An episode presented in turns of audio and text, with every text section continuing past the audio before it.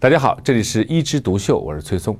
咱们今天聊聊海拔与健康。《论语》说：“知者要水，仁者要山。”每一个爱旅游的人呢，徜徉在山水之间啊，都是非常惬意的事情啊。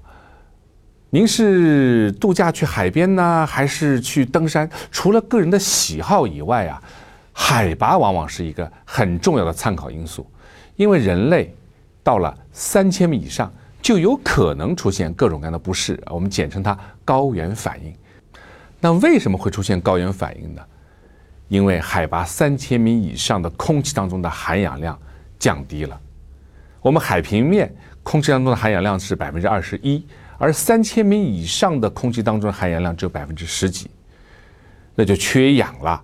缺氧以后，人体反应最灵敏的器官就是脑子。一缺氧，脑动脉扩张。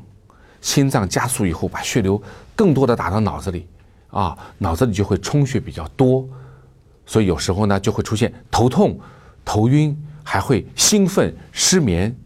如果缺氧继续加重呢，这个脑细胞会肿胀、水肿，出现脑水肿，这就是比较重的情况了。那肺脏呢也会出现缺氧，啊，早期呢就觉得哎呀，呼吸急促、胸闷、心慌。如果重的话呢，也会出现肺水肿，所以呢，轻症的高原反应，也就是各种不适啊，或者是动不动就气喘啊；重呢，可能出现生命危险。所以每个去高原的人呢，都会有这个担心，并且呢，都会想着要去做一些预防措施。其实我们的登山啊，只要你不要登得太快，一下子到海拔高度高的地方去啊，我们是可以身体逐渐的适应的。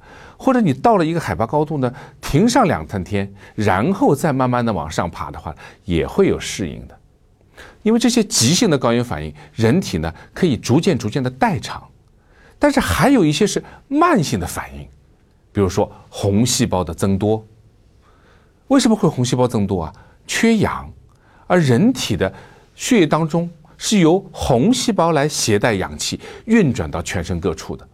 那既然空气当中的氧比较少，人体就下面说哦，是不是我的运送的器官比较少了呢？它会发出一个错误的指令，那我们的红细胞啊增多啊，本来我们的血红蛋白十二克、十三克，增长到十六、十七、十八、二十克，哎，越来越多的红细胞，到后来呀，不但不能起到更加多的运送氧气的能力，反而使血液变得粘稠，流动的更慢，变成了一种新的疾病。我们叫红细胞增多，它会加重缺氧。那为什么生长在高原的这些特定的民族，哎，他们不会出现这些红细胞增多的事儿呢？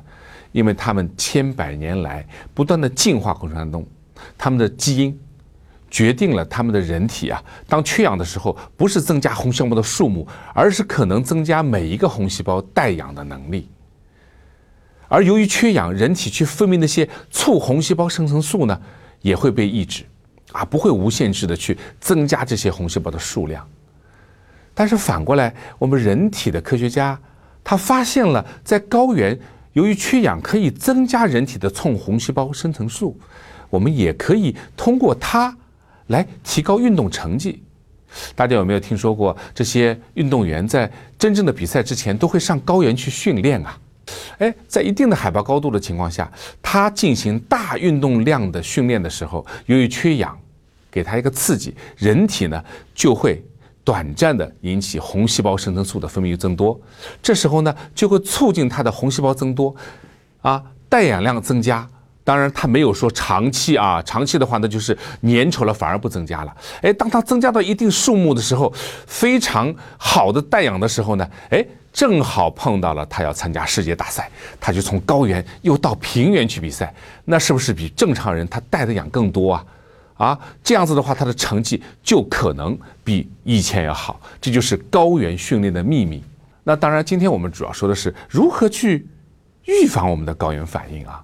那是哪些人容易得高原反应呢？首先，老年人比年轻人来的少，女的比男的来的少，瘦的比。胖的来的少，大家发现其中有什么规律吗？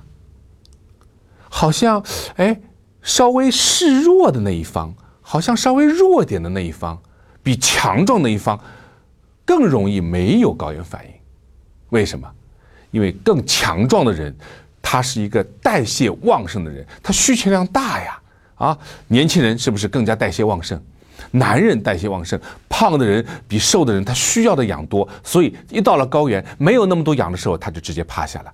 而那些哎身材比较矮小、比较瘦弱、平时看似手无缚鸡之力的老翁啊、女性啊，他倒好像没有什么事情。所以我们在去高原之前，不建议进行体育锻炼，不要把人体的代谢锻炼的来啊非常的强，说啊那我现在每天跑多少多少多少公里。你的代谢正好旺盛的时候，跑到高原没有那些氧气的时候，你反而觉得不舒服。那有些人说我不锻炼，有什么药没有啊？啊，药的话主要是分两方面，一方面呢是预防，我们可以提前吃起来，比如说高原出的什么红景天呐、丹参啊，它是起到活血作用，它可以让我们的血液流速快一点，带氧能力稍微强一点，可以抗疲劳。还有就是什么呢？我们的中药里面的黄芪啊、党参啊，它可以补气，哎，本身可以有抗疲劳的作用。第二类呢是什么呢？就是一些西药，我们带着防防什么？防水肿啊！你不是出现高原水肿吗？肺水肿、脑水肿要死人吗？那我们要带一些利尿片啊，我们带一些什么？我们带一些激素，防止它水肿出来的时候及时应用。啊，这样子呢，把通过小便把水肿先排掉，就不要让它肿在肺里、肿在脑子里了。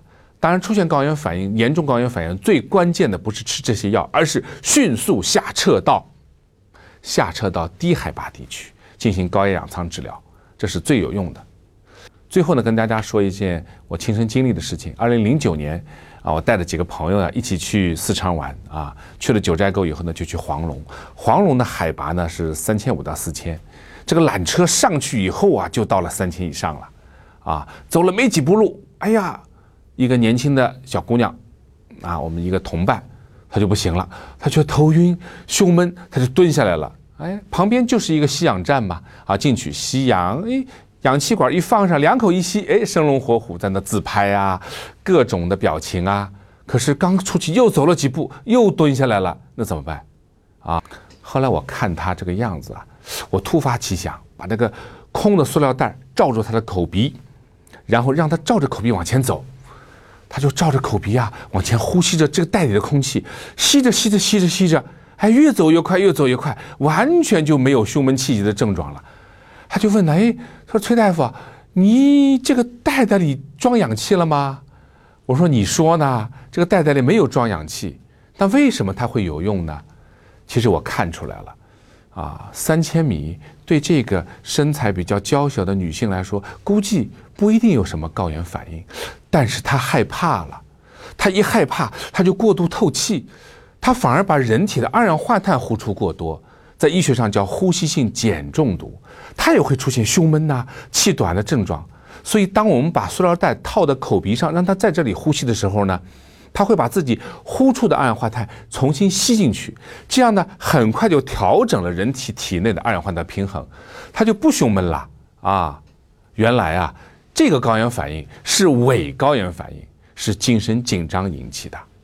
所以朋友们，当你出现高原反应的时候，先告诉自己，可能是紧张，先不要害怕，然后呢，我们多吃点有热量的东西。因为寒冷和积热呢，可以消耗我们的体力啊。然后呢，我们定下心，整装待发。好，那我们今天啊说海拔和健康就聊到这儿，下次我们接着聊。